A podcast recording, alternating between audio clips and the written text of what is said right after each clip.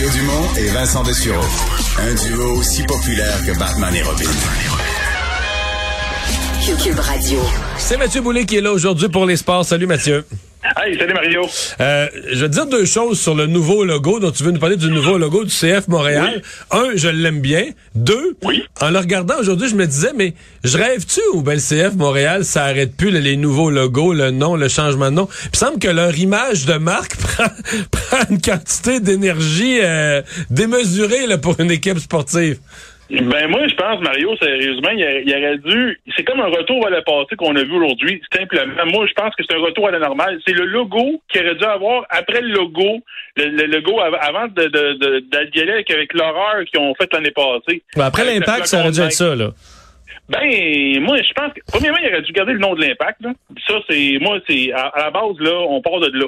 Parce que l'impact, là, c'est connu depuis plus de 20 ans, 25 ans dans la communauté montréalaise. Là, il arrive avec un CF Montréal, euh, un nom plus international. Mais euh, aujourd'hui, je trouve qu'ils ont fait un beau geste de revenir en arrière, de ramener des couleurs, ramener le bouclier, ramener la fleur de lys, ramener l'identité originale de, de cette concession-là. Et là, en plus, la seule affaire que je te dirais qui, qui, qui me chatouille encore un peu, c'est qu'ils n'ont pas ramené le nom de l'impact dans le dans le logo. Là, là, l'impact, c'est euh, c'est accepté au niveau du surnom de l'équipe, mais c'est pas le nom de l'équipe. Tu comprends? C'est comme un, un peu euh, euh, un genre de petite cuirine de miel là, pour un enfant de deux ans. là. C'est comme la correct. flanelle, là. Ouais, exactement, exactement. On peut, on peut aller de, ce- de- de ce genre de, de comparaison-là. Et je te dirais que euh, Gabriel Gervais, depuis qu'il est arrivé en poste, fait de très bonnes choses. Il veut ramener le monde dans le stade premièrement parce que là, il y avait les, les- le bateau coulait de tous les côtés. Et là, le, logo, bon, c'est un héritant de plusieurs partisans. Il a, refait le logo. Et je, je te dis, Mario, ça a pas pris deux ans de consultation puis de puis de création puis tout ça. Ça a pris d'après moi un gros maximum deux mois avec des bons graphistes puis ils ont fait un très beau travail. Et de l'autre côté, là, la seule affaire qui reste à faire, c'est de ramener l'ancien nom de la concession. Ça, c'est loin d'être gagné, mais je pense qu'il a, il a fait un grand pas en avant. Euh, Aujourd'hui, Gabriel Gervais avec, le, avec Joey Saputo en conférence de presse. Mais euh, je dois dire que Gabriel Gervais a une énorme tâche devant lui. Euh, tous les pas en avant de ramener les gens dans le stade, mais je te dirais, avant tout, à Montréal, c'est la victoire. Le club connaît Ouais, une ah, excellente, excellente saison jusqu'à maintenant. Et tu vois, c'est bizarre, hein, mais il y a du monde dans, dans le, stade, dans le stade. Fait que les gens, oui, ils sont, ils sont accrochés à- au logo, à la, au nom de l'équipe, mais avant tout, c'est le produit sur le terrain qui fait foi de tout. Euh, Mathieu, ça va bien pour nos Québécois à Roland Garros? Tout à fait. Roland Garros, euh, Leila Fernandez a gagné aujourd'hui euh, en trois manches contre Belida Bencic, euh, la Suissesse. Et tu as aussi Félix Auger-Aliassime qui a remporté son match en trois manches contre le Serbe euh, Philippe Krajinovic. Euh, Qu'est-ce qui est particulier dans le cas de, de notre Félix Auger-Aliassime national? C'est simple. Euh, il affronte Raphaël Nadal au prochain tour. C'est dimanche matin. Ça, euh, Mario, prends un petit café là, puis euh, écoute ça. Ça va être extraordinaire comme match. Et qu'est-ce qui est particulier de ce de ce, de ce duel-là? c'est que Félix est conseillé par le l'oncle euh, de Raphaël Nadal depuis deux ans. Donc, euh, un, un- un mentor, si tu veux, qui, qui, qui aide, euh, aide, euh, Félix à progresser dans sa- au niveau mondial, alors que Raphaël Nadal n'a plus besoin de ça. Là, il est 13 fois champion à Roland Garros. Je pense que Félix auger va en avoir plein bottines, mais j'ai hâte de voir le jeune, comment il va se débrouiller devant un vieux lion comme euh, Raphaël Nadal. Je me trompe-tu, je suis pas un expert en tennis, mais il me semble Nadal, Roland Garros, c'est pas un tournoi qui euh, où il a connu du succès beaucoup.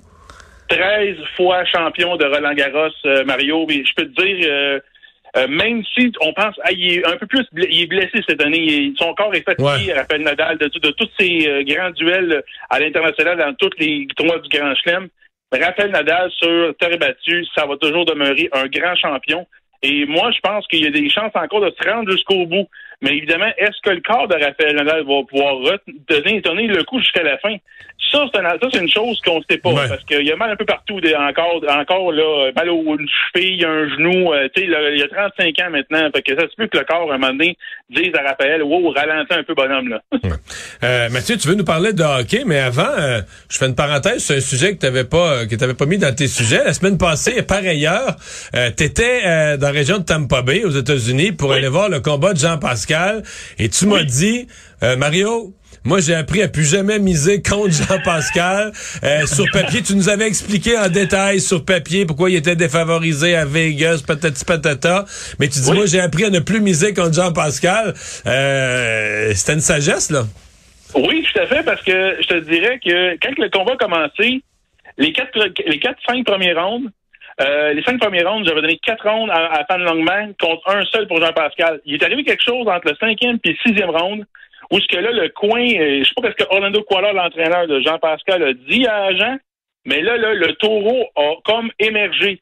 Ça a été extraordinaire où ce que là, Jean-Pascal a comme fini son combat en force, tellement que Fan Longman n'avait plus de réponse pour Jean-Pascal, parce que Jean-Pascal est arrivé avec un style très combatif, euh, il l'a brassé, il, il, avec les coudes, avec l'épaule, avec. mais, mais, mais, on aurait pu penser qu'à son âge, presque 40 ans, là, 10e, 11e, 12e ronde, que c'est comme sur nos cellulaires, qu'on voit la batterie baisser, mais c'était pas ça pendant tout, là.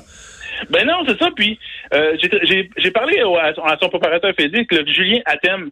Euh, c'est un gars extraordinaire à découvrir. Quand on parle beaucoup à Julien, euh, il m'a parlé un peu de comment il travaillait avec Jean-Pascal euh, au niveau neurologique avant tout pour voir comment le corps de Jean fonctionne. Puis là, il dit que c'est le début d'un nouveau, peut-être d'un renouveau pour Jean-Pascal. Évidemment, un, Jean-Pascal propre, plus propre que propre.